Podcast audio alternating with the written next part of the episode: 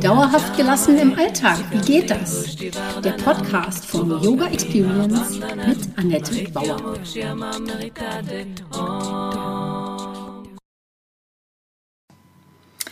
Hallöchen, schön, dass du da bist. Teil 17 meiner Serie Wandeljahre. Und heute stelle ich die Frage, haben wir den Knall nicht gehört?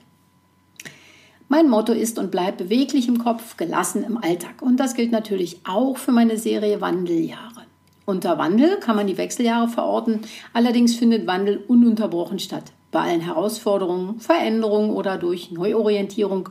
Und das muss eben nicht in diese Phase von etwa 14 Jahren, die man als Wechseljahre bezeichnet, fallen.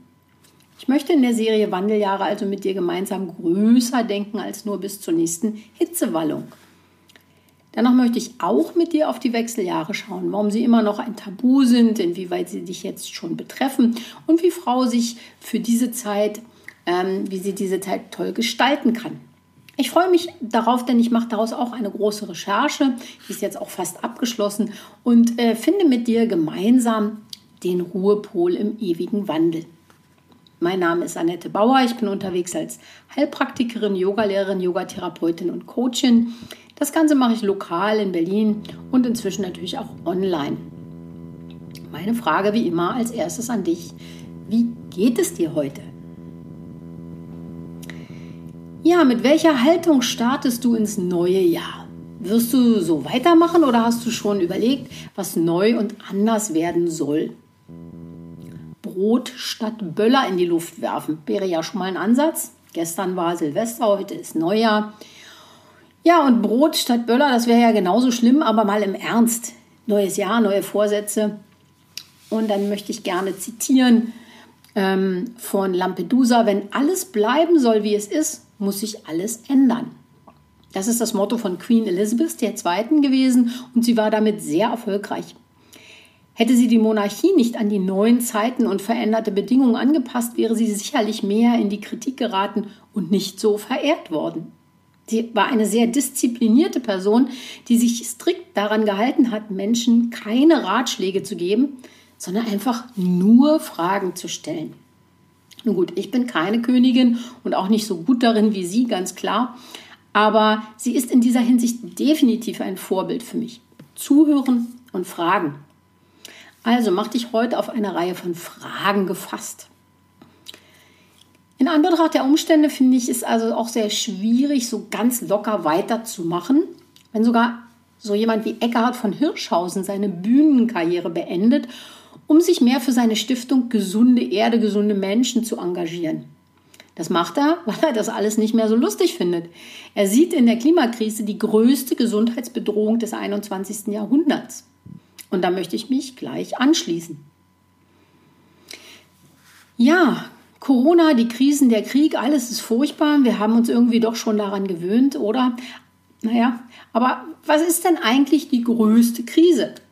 Lenken uns diese anderen Krisen von diesem großen Problem nicht einfach nur ab.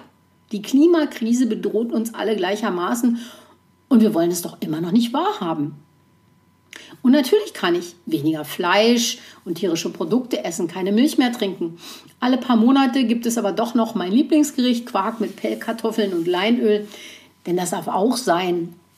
Und natürlich kann ich auch regional und saisonal einkaufen, meine Portionen so kochen, dass ich fast nichts mehr wegschmeißen muss. Ich kann mir natürlich auch mehr Pullover anziehen und bewusst die Heizung runterdrehen. Wenn es mir dann doch kalt wird, dann mache ich einfach Gymnastik. Und natürlich kann ich auch mein Motorrad verkaufen. In der Tat habe ich das schon vor drei Jahren gemacht und trauere diesem Gefühl immer noch hinterher. Naja, aber natürlich kann ich Fahrrad fahren. Das ist Bewegung, hält mich warm und fit, also Win-Win-Win. Und das Beste daran ist, ich bin damit immer noch schneller als mit der BVG, aber gut, da gehört nicht viel zu. Und dann kann ich natürlich auch noch weniger fliegen, mehr Bahn fahren. Das steht definitiv für 2023 auf dem Plan, aber das machen wir ja alle wahrscheinlich schon in den letzten Jahren ein bisschen weniger fliegen.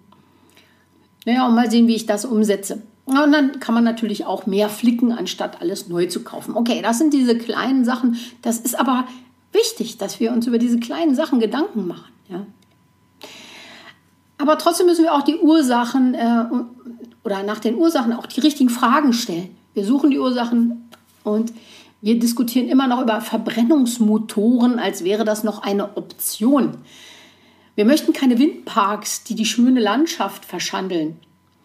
Uns stören die klebrigen Klimaaktivisten und äh, sehen in dem von ihnen verursachten Stau auf der Autobahn das Problem. Echt jetzt? Die Fleischproduktion trägt zur Abholzung des Regenwaldes bei und wir töten damit die Lunge der Erde für billiges Fleisch. Ich meine ehrlich, geht's noch? Wir müssen doch endlich mal an unseren, unserer inneren, eigenen inneren Haltung arbeiten. Und ja, genau, das ist Yoga. Wegducken ist nicht mehr. Erst durch eine moralisch einwandfreie innere Einstellung von viel mehr Menschen kann eine größere Veränderung möglich werden. Es geht nicht mehr um das Individuum. Wir müssen mal anfangen, im Kollektiv zu denken. Auch und gerade, wenn wir keine oder nur eine sehr kleine Familie haben. Wir müssen größer denken und über unsere, unser kleines begrenztes Selbst hinaus. Es geht nicht mehr mit nach mir die Sintflut. Die wird nicht kommen, aber ein überhitzter, brennender Planet wird sich der Menschen entledigen. Ich meine, die Erde hat damit kein Problem. Aber wer Enkelkinder oder Kinder hat, der muss doch jetzt etwas tun und nicht morgen. Und da kann ich nur sagen, wenn es vorstellbar ist, dann kannst, ist es auch machbar. Ja? Wenn du es dir vorstellen kannst, ist es machbar. Was immer du jetzt denkst, es ist machbar. Ich sage einfach nur, irgendwie haben wir den Knall nicht gehört. Ich gebe zu, Amazon macht es mir schwer, aber auch das kann ich kontrollieren. Wir sind zu verwöhnt, alles immer sofort zu bekommen. Damit ist es bei mir jetzt Schluss. Nachdem ich eine kleine Ewigkeit zum Beispiel darauf gewartet habe, dass die neue Praxis endlich fertig wird, die Räume, in denen ich dann coachen werde, feiere ich den frischen, angeschalteten Strom wie Weihnachten und Ostern zusammen, dass der Elektriker endlich fertig geworden ist. ja, und ich kann sagen, ich war geduldiger, als ich mich bisher kenne. Das ging gut und ich möchte dich einladen, das ebenfalls zur Kunstform zu erheben. Heitere Gelassenheit, Geduld und Ausdauer. Wenn du nicht weißt, wie das geht, komm mit mir auf die Matte. Ganz klar. Lass uns drüber reden. Und warten erhöht doch die Freude. Gerade vor Weihnachten war das doch ein echtes Thema, oder nicht? Nicht sofort alles machen, sondern warten. Was ich dir heute mitgeben möchte, ist, dass es um deine innere Haltung und damit um deine Einstellung geht. Nur da kannst du beginnen. Und selbst wenn es nur einmal weniger Fleisch essen ist, ja, dann hast du doch schon die bewusste Entscheidung getroffen und etwas getan. Unsere Handlungen, nicht unsere Worte entscheiden über Ethik oder scheißegal. Ja. Und dazu, dazu, zitiere ich jetzt in meinem Blog auch ähm, aus dem Interview von Eckhard von Hirschhausen vom Tagesspiegel vom 5.12. Einen Auszug, den ich jetzt hier nicht vorlesen werde. Du kannst das gerne durchlesen auf meiner Webseite. Aber ich finde, Eckhard von Hirschhausen hat recht, wenn er sagt, wir müssen doch mal anfangen, uns über die Verhältnismäßigkeiten klar zu werden und etwas tun. Und das finde ich einfach eine prima Idee und damit möchte ich dich auch mal einladen, mal über all das nachzudenken.